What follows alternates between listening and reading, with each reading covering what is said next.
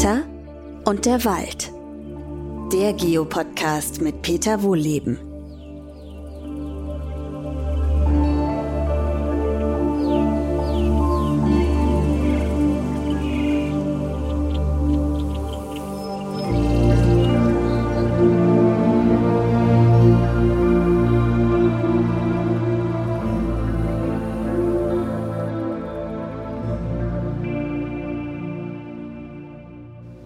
Willkommen zu einer neuen Podcast-Folge. Diesmal ist es wieder ein Waldspaziergang und zwar zu dem Thema, wie können Bäume sich wehren gegen Angreifer. Ist übrigens ein bisschen windig, manchmal auch stürmisch. Also wenn es hinten so ein bisschen rauscht und ja, das ist dann ist der Winter hier durch die Blätter, durch das Kronendach weht. Ähm, ja, aber wie können sich Bäume wehren? Also unsere heimischen Waldbäume, die sind eigentlich ziemlich harmlos und das liegt daran, dass sie sich ziemlich selten mit zumindest großen Pflanzenfressern auseinandersetzen müssen. Aber gehen wir vielleicht mal erstmal zu denen, die das müssen. Das sind nämlich Pflanzen der Savanne, also so offenere Baumlandschaften, wo halt viele große Pflanzenfresser unterwegs sind. Und solche Pflanzen, Büsche, Bäume und so weiter, die bilden ganz massive Abwehrmaßnahmen aus, wie zum Beispiel der Schwarzdorn. Kennt ihr vielleicht? Das ist so eine Wildpflaumenart. Schlehe heißt es auch. Ne? Die schmecken, also ich finde, die schmecken nicht besonders gut, ne? so, so pelzig im Mund. Naja, so wie gesagt, Geschmackssache. Auf jeden Fall haben die ordentliche Dornen ausgebildet. Also so spitze, lange Dinger, die auch sehr robust sind. Die stechen durch Gummistiefel, Autoreifen und sonst irgendwas. Dafür sind sie natürlich nicht gemacht, sondern äh, die sollen verhindern, wie pflanzlicher Stacheldraht, dass da irgendwelche Tiere sich durcharbeiten und daran, rumknabbern. Und äh, ja, sind damit eben recht erfolgreich. Also da gibt es ja ganz, ganz viele Pflanzen, die das mit Dornen machen oder mit Stacheln. Also Stacheln, die kann man so ein bisschen abbrechen, so wie bei Rosen. Ne? Und Dornen, das sind eigentlich so Sprossauswüchse, die sind hart wie Holz. Das ist eine Möglichkeit. Eine andere Möglichkeit ist, dass man Gift einlagert. Ne? Das, das äh, macht die Eibe zum Beispiel. Also manche Tiere können Eiben fressen, Rehs. Ne? Denen macht das gar nichts. Äh, bei Pferden sieht es anders aus. Die sterben, wenn die Eiben fressen. Also Eiben, das ist eine heimische Baumart, die sehr, sehr alt werden kann. Die versucht zumindest einige Pflanzenfresser mit Gift loszuwerden. Es gibt die Stechpalme, Ilex. Das ist auch eine heimische Baumart. Die ist nicht so sehr bekannt. Die ist immergrün.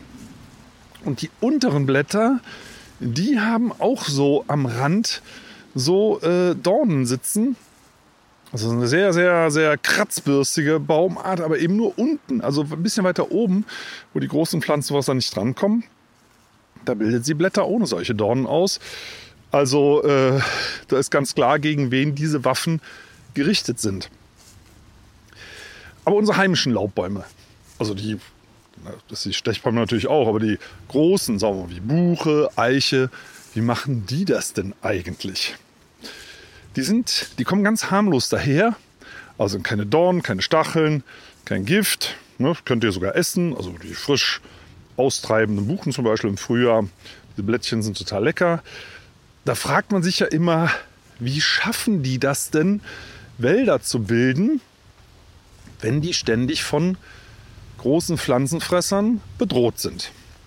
Das ist übrigens gerade aktuell wieder die Debatte. Ne, das Thema Waldumbau. Da wisst ihr ja, was ich davon halte. Man kann Wald nicht bauen. Aber nochmal Waldumbau weg von den Fichtenplantagen. Das ist schon mal gut. Man möchte mehr Laubbäume. Okay. Und dann pflanzt man die draußen hin. Und dann kommen die Rehe und fressen die ab. Und also haben wir ein Riesenproblem mit Rehen. So ist es zumindest offiziell. Und da fragt man sich ja, okay, also wenn die Bäume das alleine nicht schaffen, ohne Menschen, die, das ist ja die Schlussfolgerung, diese Rehe dann abknallen, den Bäumen da quasi vom Hals halten, dass der Wald so nicht zurückkommt. Wie ist denn die Buche hier überhaupt jemals mit ihren Dutzenden anderen Baumarten, die sie begleiten, nach äh, Deutschland oder überhaupt nach Mitteleuropa und Westeuropa gekommen, ohne dass der Mensch ihr geholfen hat? Ich meine, wir hatten ja immerhin hier eine Eiszeit. Also hier bei uns zum Beispiel in der Eifel War jetzt kein Eis, aber es waren zumindest keine Bäume da. Ne? Es war so eine Tundra-Landschaft wie im ganz, ganz hohen Norden, wo eben keine Bäume mehr sind. Eine Steppe, eine Eiszeitsteppe. So, und irgendwann sind die Bäume ja zurückgekommen. Und wie geht das, wenn der Mensch denen die großen Pflanzenfresser nicht vom Hals hält und wenn die sich nicht wehren können? Dann gibt es eine schöne Theorie, die nennt sich Megaherbivoren-Theorie. Ja, furchtbar sperriger Begriff.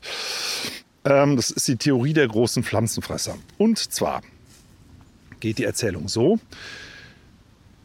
Der Mensch hat, also der Mensch, der Steinzeit, Jägerinnen und Jäger, übrigens kleine Anekdote am Rande, ja, es gab anscheinend auch sehr viele Jägerinnen. Das ist nicht diese Geschichte Jäger und Sammler.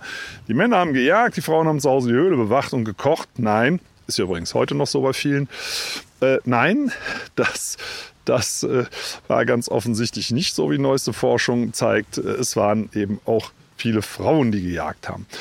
Aber gut, das nur nebenbei. Also in dieser Steinzeit, da hätten die Jägerinnen und Jäger die großen Pflanzenfresser dezimiert ne, zum Nahrungserwerb und dadurch erst die Möglichkeit geschaffen, dass unsere heute heimischen Laubbaumarten wieder zurückgewandert sind. Auch in der, das müsste ja dann schon Bronzezeit gewesen sein, so vor 4000 Jahren, als die Buche wieder eingewandert ist. Die ist dann nach der Eiszeit relativ spät zurückgekommen. Also zuerst waren das Birkenwälder und sowas. Und die Eiche ist auch früher zurückgekommen. Dann kam eben die Buche, ne, die ist vielleicht ein bisschen empfindlicher. Dann über Vogelflug, die transportieren dann die Bucheckern und so geht es dann Jahr für Jahr ein kleines Stückchen weiter. Und so vor 4000 Jahren ist die hier bei uns irgendwo eingetrudelt. Also was hier so knackt, das sind übrigens Stöcke, die unter meinem Gewicht zerbrechen, wenn ich durch den Wald laufe. Ähm ja, also die Buche ist dann eingetrudelt. Aber da waren ja überall schon jagende Menschen und die haben halt die ganzen großen Pflanzenfresser zusammengeschossen. So war die Theorie, die dann letztendlich ja sagt, ohne jagende Menschen gäbe es hier keine Buchenwälder. Und das ist Quatsch. Also muss man mal so überlegen, wie kann denn die Buche Jahrmillionen überleben ohne Jäger? Ich meine, Mensch gibt es ja erst seit 300.000 Jahren. Äh, also da muss sich die Buche ja vorher irgendwas anderes äh, hat einfallen lassen und das hat sie auch getan. Die Waffe unserer heimischen Laubbaumarten ist nämlich Dunkelheit. Ja, das geht so. Wenn Bäume, ich stehe hier gerade in so einem schönen alten Buchenwald und da gibt es kaum abgefressene kleine Bäumchen. Eigentlich sehe ich überhaupt keine. Wie machen die das? Die drosseln das Licht so stark, dass im Sommer, wo draußen in der Landschaft alles grün ist, es am Waldboden braun bleibt. Braun heißt keine Gräser, keine Kräuter, keine Nahrung. Das Einzige, was hier wächst, das sehe ich hier auch ne, bei mir hier direkt vor mir, kleine Buchen, ein paar kleine Weißtannen. Äh, die sind aber so nährstoffarm, weil hier fast kein Licht hinkommt, dass die einfach bitter und zäh sind. Da kann so ein Reh, äh, geschweige denn ein viel größerer Hirsch, sich gar nicht richtig ernähren. Also die brauchen richtig viel Vegetation, dass jeden Tag ihre kiloweise ihre pflanzliche Nahrung sich einverleiben können. Das geht in so einem dunklen äh, Buchenwald. Also hier stehen ja nicht nur Buchen, Eichen, Hainbuchen, Weißtern, alles Mögliche, aber in seinem dunklen, natürlichen Wald geht das nicht. Also Bäume vertreiben große Pflanzenfresser, die sie nicht mögen. Die Pflanzenfresser sind unbeliebt bei Bäumen. Äh, die schmeißen sie quasi raus, indem sie es dunkel machen. Und das habe ich mir wirklich schon lange gedacht. Das sieht man ja auch, wenn man sich in solchen Wäldern umguckt. Und dazu gibt es auch mittlerweile eine schöne Forschung von der Uni Mainz. Da hat man nämlich die Eifelmare untersucht, die Kraterseen. Und da sind Sedimente unten drin, da lagern sich die Schlammschichten ab, so im Laufe der Jahrhunderte und Jahrtausende. Und da kann man sehr schön sehen, was ist denn an der Geschichte dran. Wie hat man das gemacht? Man hat dort Pilzsporen untersucht von Pilzen, die nur auf Pflanzenfresserkot wachsen und geschaut, wo tauchen besonders viele solche Pilzsporen auf und ab wann tauchen Baumpollen auf. Und da kann man sehr schön sehen, wie war das Verhältnis damals, große Pflanzenfresser Bäume und in der Eifel, das ist ja Vulkanismus, ab und zu ist mal Vulkan ausgebrochen, hat auch Steinzeit Dörfer verschüttet. Da kann man dann ungefähr sehen, ne, wie war die Besiedlungsdichte hier vom Menschen. Und da sieht man, aha, der jagende Mensch hat die großen Pflanzenfresser nicht ausgerottet oder deren Population schwer beeinträchtigt. Es waren die Bäume. Als die Bäume zurückgekommen sind, haben sie das tatsächlich geschafft, große Pflanzenfresser wie Waldelefant, Nashorn und was es hier alles gab, auszurotten. Das waren die Bäume. Also Bäume können schon ganz schön brutal sein. Und äh, das waren erst Birken und dann in, haben die ein bisschen Schatten gemacht. Dann, dann kamen eben äh, die Urwald, eigentlichen Urwaldbaumarten zurück und die haben es so dunkel gemacht, dass Gräser und Kräuter am Boden verschwunden sind. Und daraufhin sind dann die großen Pflanzenfresser quasi verhungert oder woanders hingezogen, auf jeden Fall lokal ausgestorben. Also die Wälder, die Bäume äh, können große Pflanzenfresser vertreiben. Und nochmal, ich stehe hier gerade mit einem dieser von mir so heiß geliebten alten Buchenwälder im Urwaldreservat der Waldakademie, an dem sich einige von euch dankenswerterweise auch schon beteiligt haben. Kann man ja quadratmeterweise pachten. Ähm, auf jeden Fall, man sieht das hier. Also ich sehe hier nur Baumkinder und große Bäume, aber ansonsten keine grünen Pflanzen. Also das ist genau die Waffe der Bäume. Die Waffe der Bäume ist die Dunkelheit. Und jetzt kommt der Mensch dazu. Ich gehe hier einen Meter rüber. Äh, da stehen Douglasien. Ja, das ist ein Thema für sich. Eine nordamerikanische Baumart, die ist hier überhaupt nicht heimisch und so weiter und so fort. Ähm, ein Wirtschaftswald, der ist schon noch einigermaßen dicht, meint man zumindest. Aber die Pflanzen am Boden sagen was ganz anderes. Ich gehe hier mal gerade rüber. Wow, ist im Moment auch ein bisschen kühl. Hier ist schön Sonne. Äh, ja, das ist genau der Punkt. Hier ist schön Sonne. Und puff, ist der ganze Boden voll. Also hier sind so ein Meter hoch Brombeeren, Himbeeren, äh, alle möglichen Straucharten, Gras auch ne, und Kräuter. Und Gras im Wald, also wenn Gras sich gegen Bäume durchsetzt, da stimmt was nicht. Ne? Und sobald der Boden so schlagartig grün wird, äh, kann man sagen, okay, da stimmt was nicht. Äh, und es ist ja auch so, hier ist es eben viel zu hell. Das würden Bäume von Natur aus nicht machen. Also wir haben hier auch ein paar, äh, stehen auch ein paar kleine Buchen drin. Wenn man die lassen würde, würden die in den nächsten Jahrzehnten hier alles wieder dunkel machen. Aber hier wirtschaften ja Menschen. Äh, ja, und das führt dazu, dass der Waldboden stark belichtet wird und dass sich Humus zersetzt und er wird stickstofffrei und dann haben wir überall sehr viel Brombeeren und das finden die Pflanzenfresser ganz, ganz toll und die stehen genau hier. Also das sind jetzt ja, fünf Meter, fünf Meter Differenz zwischen einem Braunwaldboden, den die Buchen schön runtergedunkelt haben, und hier fünf Meter weiter schlagartig Boff, alles grün. Ne, das ist ja grundsätzlich nichts Verwerfliches und man denkt dann, hey, da haben wir ja viel mehr Arten, guck mal diese ganzen verschiedenen Bäume und Sträucher und was hier alles so wächst. Äh, naja, also Artenvielfalt ist ja nochmal ein anderes Thema.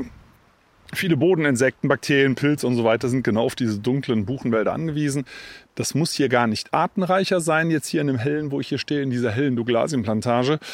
Aber das sieht so aus. Und das kann auch schön sein. Ne? Oh, gerade, also wie gesagt, ich stehe hier in so einem Sonnenfleck. Ich war gerade ein bisschen durchgefroren. Das ist äh, deutlich angenehmer. Für die Rehe übrigens auch. Also auch Tiere frieren nicht gerne. Das kommt noch dazu. Ähm, die wärmen sich gerne mal in der Sonne auf, gerade wenn es viel geregnet hat, so wie den Tagen davor. Äh, das Fell ist nass, dann stellen die sich gerne mal in die Sonne. So, und dann gibt es hier jede Menge Snacks. Ich sehe das auch hier vor mir. Bei den Brombeeren, da sind auch etliche Blättchen schon abgefressen.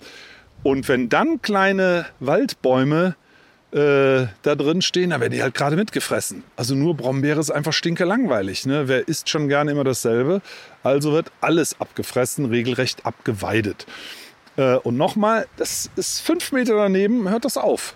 Schlagartig. Da stehen keine Rehe mehr, die stehen hier in ihrem Fressschlaraffenland. Äh, all you can eat äh, können sie hier machen.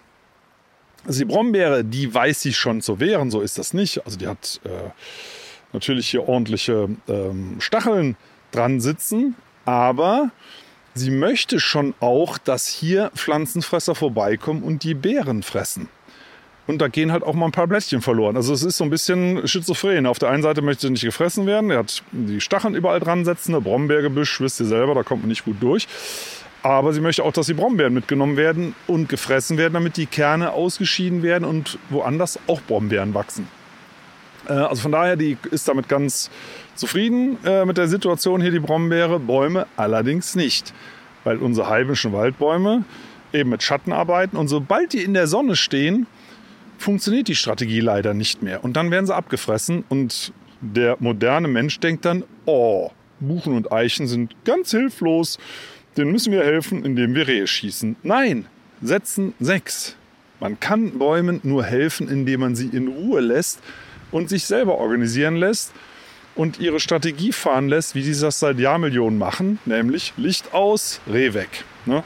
Das ist die Strategie. Übrigens, so ganz harmlos äh, oder wehrlos sind kleine Buchen dann zum Beispiel nicht. Da gibt es auch eine Forschung, ich weiß gar nicht mehr, welche Uni das war, Jena oder Leipzig.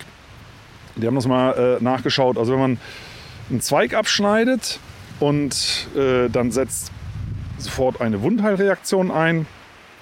Wenn man aus der Pipette Rehspeichel drauf ähm, tropft, dann setzt eine Abwehrreaktion ein. Also die Buche kann dann zum Beispiel am Rehspeichel schmecken, oh, das ist ein Reh, was hier an mir rumknabbert.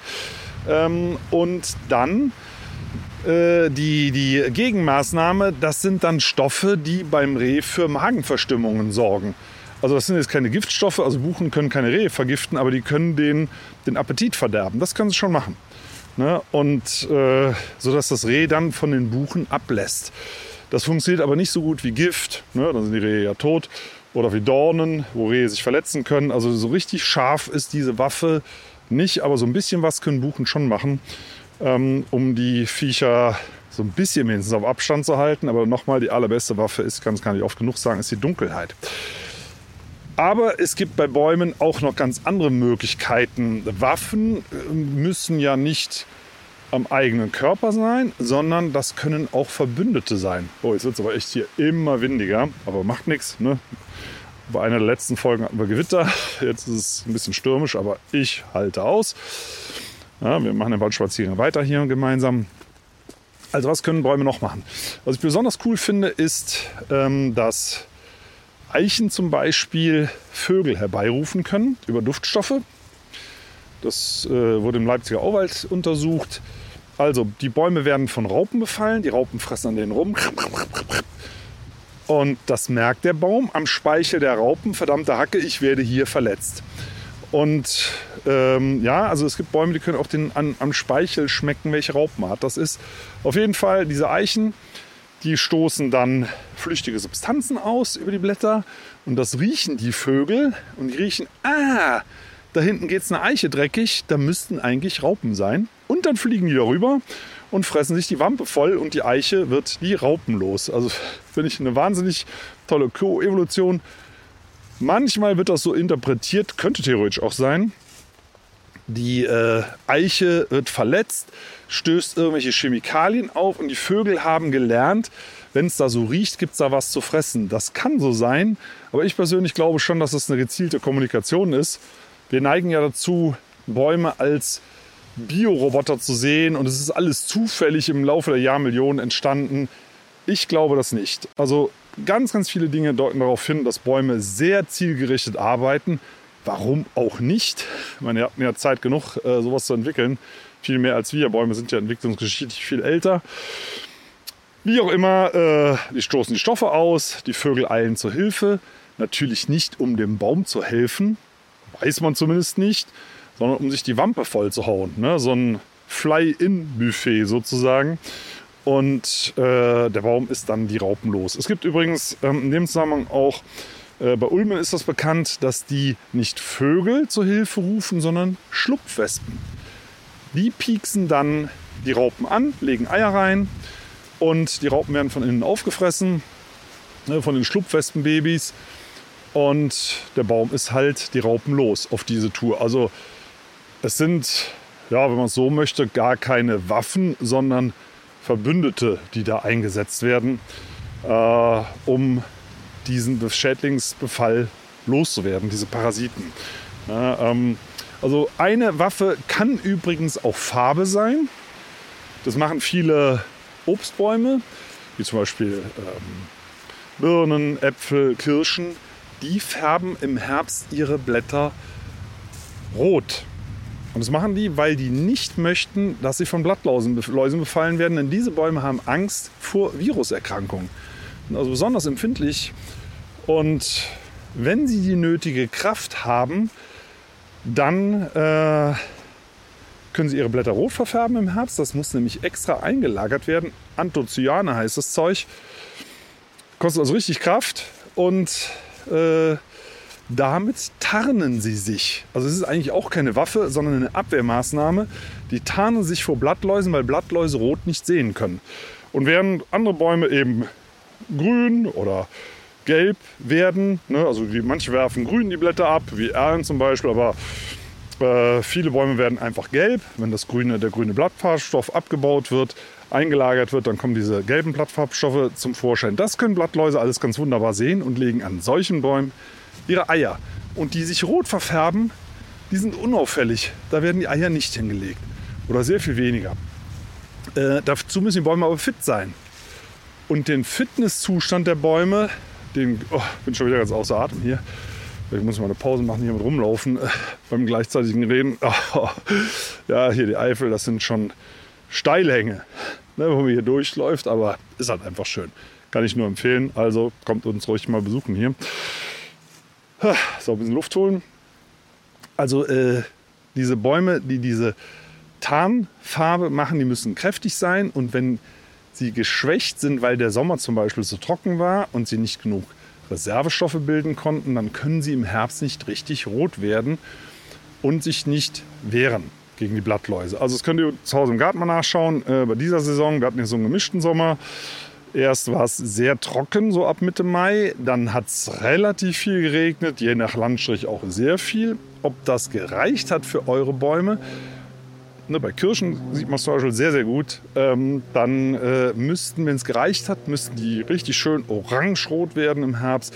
Wenn die so gelb-orange werden und dann schon abwerfen, dann hat der Sommer denen schon ordentlich zugesetzt. Dann hatten die eben nicht genug Reservestoffe. Ne? Also das könnt ihr sehr, sehr schön im eigenen Garten äh, oder in der nächsten Parkanlage oder wo auch immer äh, mal einen Augenschein nehmen und beurteilen, wie sind die durch den Sommer gekommen. Ja, also zu den Waffen. Äh, bei Nadelbäumen ist eine ganz typische Waffe gegen ähm, anfliegende Insekten das Harz. Also bei den Borkenkäfern ist es zum Beispiel so, die, na, sieht man jetzt Land auf, Land ab, die attackieren die Fichten. Die riechen das, wenn es einer Fichte schlecht geht.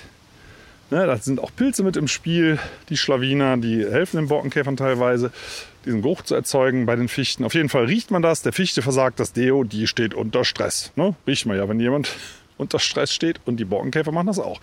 Und dann kommen diese Männchen angeflogen und versuchen sich in die Rinde einzubohren, weil die wollen nämlich dort eine Rammelkammer anlegen. Es sind nämlich immer Männchen, die das machen im ersten Anflug. Eine Rammelkammer, ja, na, der Name ist Programm. Da sollen dann die Weibchen angelockt werden und da wird sich gepaart und dann werden Eier äh, gelegt und die Larven fressen dann in der Haut der Bäume, ja, so was ist die Rinde ja, fressen dann das Cambium, also diese saftige Teilungsschicht. Die kann man übrigens auch selber essen. Ja, also wenn ihr irgendwo mal so eine umgefallene Fichte habt, die im Wintersturm umgefallen ist, so im Frühjahr, wenn die Saft ziehen, also man soll es nicht an, an stehenden Bäumen machen, das ist Beschädigung tut den Bäumen weh, tut dem Waldbesitzer weh, soll man nicht machen.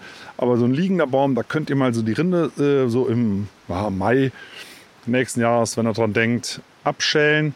Und darunter ist so eine glasklare Schicht. Cambium nennt sich das. Das schmeckt so wie Möhre. Also kann man wirklich gut essen. Und das wollen die Borkenkäferlarven fressen. Und ähm, wie gesagt, also ich komme hier wieder, schweife wieder weit ab. Der Borkenkäfer bohrt also das Löchlein da rein und möchte diese ganze Prozedur starten. Jetzt ist die große Frage, ist die Fichte wirklich so angegriffen? Ja, und das stellt sich leider für den Borkenkäfer erst beim Anbohren raus. Denn, ähm, wenn die Fichte äh, nicht stark angegriffen ist, er hat sie also vertan, dann drückt wieder ein Harztröpfchen raus, ertränkt den Borkenkäfer, der wird ja festgeklebt und der wird dann vielleicht in 10 Millionen Jahren irgendwo im Bernstein gefunden. Ähm, aber wenn die Fichte das nicht schafft, wenn er recht gehabt hat, dann kann er sich einbohren äh, und strömt sofort ein Duftsignal aus, das Buffet ist eröffnet. Ne? Und da kommen die ganzen anderen Kollegen angeflogen und bohren sich auch alle ein. Die Fichte ist dann hin. Äh, aber das sind nochmal, das sind Fichten, die sind so gestresst, die sind dann sowieso am Ende. Ein, eine gesunde Fichte wehrt sich mit Harz. Das können zum Beispiel Laubbäume nicht. Ne? Laubbäume produzieren kein Harz. Äh, die müssen dann eben Tiere zur Hilfe holen ähm, und irgendwelche anderen Geschichten veranstalten. Aber Nadelbäume, die brauchen jetzt keine Vögel. Die werden diese Borkenkäfer zum Beispiel eben los, indem sie sie ersäufen und festkleben. Wenn sie ja, dazu in der Lage sind. Äh, Pilze, äh, Pilze sag ich schon, Bäume ähm, strömen aber teilweise auch äh, Chemikalien, also Moleküle aus, die die Luft reinigen. Ja, das ist, glaube ich, in Russland mal erforscht worden in den 50er Jahren, wenn ich das richtig erinnere. Äh, Substanzen, die Pilze und Bakterien töten, also wirklich keimhemmende Substanzen, mit denen die Luft regelrecht gereinigt wird. Ja, weil auch Pilze greifen natürlich an. Also Pilze, grundsätzlich muss man sagen, es gibt eine ganze Reihe von Pilzarten, die mit den Bäumen äh, kooperiert und die überlebensnotwendig sind. Aber äh, es gibt natürlich auch eine Reihe von Pilzen, die Bäume auffressen wollen. Ähm, es gibt bei, ähm, bei den Bakterien und Pilzen, die den Bäumen helfen, auch welche, die warnen die Bäume rechtzeitig, bevor so ein Angriff kommt. Bäume können dann auch Abwehrstoffe einlagern, pilzhemmende Stoffe. Ne, das machen die zum Beispiel auch im sogenannten Kernholz innen drin. Da wollen ja viele Pilze ran. Ne? Also die wollen dann die Zellulose zersetzen oder Lignin, also den Klebstoff, der da drin ist. Die wollen also an diese Schatzkammer, die so ein Baumkörper darstellt, ran. Und der Baum will das natürlich nicht. Und dazu kann er äh, keimhemmende und auch pilztötende Stoffe einlagern. Das ist äh, in manchen Hölzern, sieht man das, ne, so Lärche, Douglasie, Kiefer, Eiche, die haben so einen dunklen Kern. Also bei den Nadelbäumen ist er oft so rötlich dunkel und bei Laubbäumen einfach bräunlich dunkel. Und das lebende Holz, wo das noch nicht eingelagert ist, die äußeren Jahrringe, wo das Wasser geleitet wird, die sind hell. Das nennt man Splintholz und das andere, wo das eingelagert ist, Kernholz. Also solche Stoffe einlagern, das machen viele Baumarten nicht. Also die Buche zum Beispiel macht es nicht, die Hainbuche macht es nicht, die Birke macht nichts und so weiter. Aber Eiche äh, macht es, Robinie macht es, äh, Kiefer, Lerche und so weiter, die machen das. Äh, und das ist zum Beispiel auch eine Waffe, ne? Giftstoffe gegen Pilze. Weil Pilze, die können schon ganz schön böse sein, je nachdem, was es für eine Art ist. Ich sag mal zum Beispiel der Zunderschwamm an der Buche. Wenn der irgendwo eine größere Verletzung hat, wo er eindringen kann mit seinen Sporen, dann frisst er die Buche von innen auf. Ja, und irgendwann macht das dann so plopp, plopp, plopp. Also nicht ganz so schnell. Das dauert dann schon äh, ein paar Monate. Dann tauchen wie so halbtellergroße oder halbmondförmige äh, Fruchtkörper auf am Stamm und wenn man die sieht, ist es eigentlich zu spät. Dann hat die Buche schon verloren. Die kann dann noch leben, aber das kann dann sehr schnell gehen, innerhalb von ein paar Wochen. Manchmal äh, stirbt der Baum ab oder bricht ab, weil das Holz innen drin morsch ist. Also dagegen versuchen sich Bäume zu wehren. Wie machen sie das? Sie versuchen natürlich Wunden so schnell wie möglich zu schließen und äh, das Holz auch wieder zu wässern. Ja, wenn da so eine Wunde ist, dann trocknet das aus und ein Pilz kann nicht in ganz, oder die meisten Pilzarten zumindest nicht, nicht in nassem Holz leben. Deswegen halten sich übrigens auch, äh, boah, es ist echt windig hier. Deswegen halten sich auch Mooreichen äh, so gut in den Mooren, weil die halt nass sind und in nassem Holz können Pilze, die allermeisten Pilzarten nicht wachsen. Also es ist ein gutes Konservierungsmittel gegen Pilze, Wasser. Ne? Und wenn ein Baum jetzt verwundet ist, dann ist der Holzkörper eben offen und äh, trocknet aus und dann können Pilze da sehr, sehr gut drin wachsen. Also Pilze können nicht gut im trockenen Holz wachsen, ne? nicht, dass wir uns falsch verstehen. Es ist Holz, was angetrocknet ist. Also was, es muss feucht sein, aber nicht nass. Das ist für Pilze optimal. Und der Baum versucht es wieder nass zu machen, aber dazu muss er den, die Wunde schließen, also wieder mit Rinde überwachsen. Und dann kann das wieder von innen wässern. Ne? Diese äußeren Jahrringe, in denen Wasser transportiert wird, die sind ja dann richtig nass im Sommer. Also das ist auch eine Möglichkeit, mit Wasser gegen Pilze vorzugehen. Also auch Wasser kann eine Waffe sein für Bäume. Ansonsten äh, ist äh, bei Bäumen eine Waffe gegen äh, gefräßige Pflanzenfresser wie zum Beispiel Wildschweine auch der gemeinsame Sex. Ja, das, kann das, das ist eine schöne Waffe, ne? Äh, in dem Fall ist es so, äh, nee, aber es ist eigentlich müsste man sagen, die gemeinsame Enthaltsamkeit. Das ist dann, dann vielleicht die weniger schöne Waffe, indem man nicht jedes Jahr blüht. Entzieht man vielen Pflanzenfressern die Nahrungsbasis. Also das haben wir dieses Jahr auch wieder, dass äh, vielerorts Buchen blühen und die verabreden sich über riesige Distanzen, das gemeinsam zu tun. Wie die das machen, weiß man übrigens bis heute nicht. Ist nicht geklärt, aber die machen es. Und es hat nichts mit Wetter zu tun. So nach einem Trockenjahr, dann blühen die Buchen so als Stressreaktion. Nein, weil Bäume planen das so, naja, so anderthalb bis zwei Jahre im Voraus. Also es hat nichts damit zu tun. Letztes Jahr war es trocken, deswegen blühen heute die Buchen. Nein. Äh, die verabreden sich, man weiß es nicht wie, aber sie machen es gemeinsam, weil dann das Nahrungsangebot ganz stark wird. Es gibt ganz, ganz viele Bucheckern dieses Jahr im Herbst. Dann fressen sich die Wildschweine die Wampe voll, vermehren sich im Bestand wahnsinnig und nächstes Jahr wird es dann wahrscheinlich wieder sehr dünn mit den Bucheckern. Die große Wildschweinpopulation kann sich nicht halten, gerade über den Winter, das ist die Engpasszeit. Und dann verhungern sehr, sehr viele Tiere. Ähm, und so werden Buchen, aber auch Eichen, es waren eigentlich sehr viele Baumarten, dass sie aussetzen blühen, also nicht jedes Jahr. So werden die die Tiere los, die die Samen fressen. Weil nochmal, das will keiner. Das will keiner, dass die Samen gefressen werden. Bäume, die Früchte ausbilden, die wollen, dass die Früchte gefressen werden, nicht die Samen. Die Früchte, äh, die Samen werden dann mit den Früchten verschluckt und dann ähm, irgendwo wieder ausgeschieden. Das ist quasi Kinderlandverschickung. Ne? Das, das machen manche Bäume. Aber dass die Samen selber gefressen werden, das mag niemand. Das sind ja die Embryos, die Baumembryos, die sollen überleben. Und bei den ähm, Buchen ist es so, bei den Eichen ist es so, die haben kein Fruchtfleisch, also das soll nicht gefressen werden. Ne? Die Samen sollen nicht gefressen werden, das sollen Bäume draus werden. Und äh, das geht nur, wenn zum Beispiel Wildschweine die nicht alle auffressen. Ja, ähm, und da ist eben eine, in Anführungszeichen, Waffe. Man blüht enthaltsam. Äh, ne? Also ein, zwei, drei Jahre hintereinander nicht und dann alle auf einmal. So, und darauf können sich dann Tierbestände nicht einstellen in ihrer Population und dadurch überlebt ein Großteil der Samen und kann zu Bäumen werden. Es klappt nicht immer. Also auch in Jahren, wo kaum ein Baum blüht, deswegen sage ich kaum, blühen halt doch manche. Manche können es halt nicht lassen. Gibt es ja in unserer Gesellschaft auch Leute, die aus der Reihe tanzen. Ne, das macht doppelt keinen Sinn. A, werden dann schon ein paar mehr Wildschweine durch den Winter gebracht. Und B, dadurch, dass die Wildschweine so einen Kohldampf haben, stürzen sie sich auf jede Buchecke, die runterfällt. Und die Bäume, die in solchen Jahren blühen, haben damit keinen Vorteil, weil deren Nachwuchs ja komplett aufgefressen wird. Ähm, also es ist Blödsinn, sowas zu machen, ja, aber auch Bäume machen Blödsinn und halten sich dann eben teilweise nicht an die Spielregeln, aber die allermeisten Bäume eben schon. Und dieses Jahr haben wir eben so ein Blühjahr, wo Bäume ja eben mit Gemeinschaftssex äh, einfach mal alle richtig loslegen und dann eben nächstes Jahr wieder Pause machen. Also als Waffe in Anführungszeichen, äh, um sich zu verteidigen, finde ich das eigentlich die angenehmste. Wenn wir nochmal rekapitulieren, was haben wir alles im Angebot gehabt? Wir haben Dornen und Stacheln und Gift haben wir gehabt und wir haben äh, eine tierische Armada, die zur Hilfe eilt und Raupen auffrisst von außen und von innen. Äh, also diese ganzen äh, Dinge gibt es oder Giftstoffe gegen Pilze und so weiter. Da fand ich eben die letzte Variante, die wir gerade besprochen haben, als deutlich angenehmste. Also in diesem Sinne würde ich sagen, sind wir das Waffenarsenal so ziemlich durchgegangen.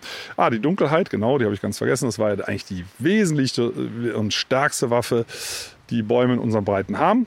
An der werden sie übrigens, ja, ich wollte gerade den Podcast, die Folge schon beenden, nee, aber das muss man auch gerade dazu sagen. Äh, diese Waffe schlagen wir Menschen denen ständig aus der Hand, indem wir die Wälder auflichten. Ne? Und dann sagen wir, hey, es gibt so viele Rehe, wir müssen Rehe schießen. Nein, lass das doch die Bäume machen. Ne? Schlag denen doch nicht ständig die Waffe aus der Hand. Ähm, unsere Wälder nun mal so als Vergleich haben vielleicht noch ein Drittel, manchmal sogar nur noch ein Viertel der Biomasse wie ein natürlicher Urwald und entsprechend hell sind sie halt leider auch. Ne? Also wir müssen ihn ein bisschen dunkler werden lassen, denen ein bisschen mehr Biomasse gönnen. Dann müssen wir da auch gar nicht so viel regeln das können die Bäume immer noch wie seit Dutzenden von Millionen Jahren. Also da können wir ganz beruhigt sein. Also, jetzt aber in diesem Sinne, vielen, vielen Dank, dass ihr zugehört habt. Ähm, ich würde mich freuen, wenn ihr bei der nächsten Folge wieder mit dabei seid. Bis dann. Tschüss.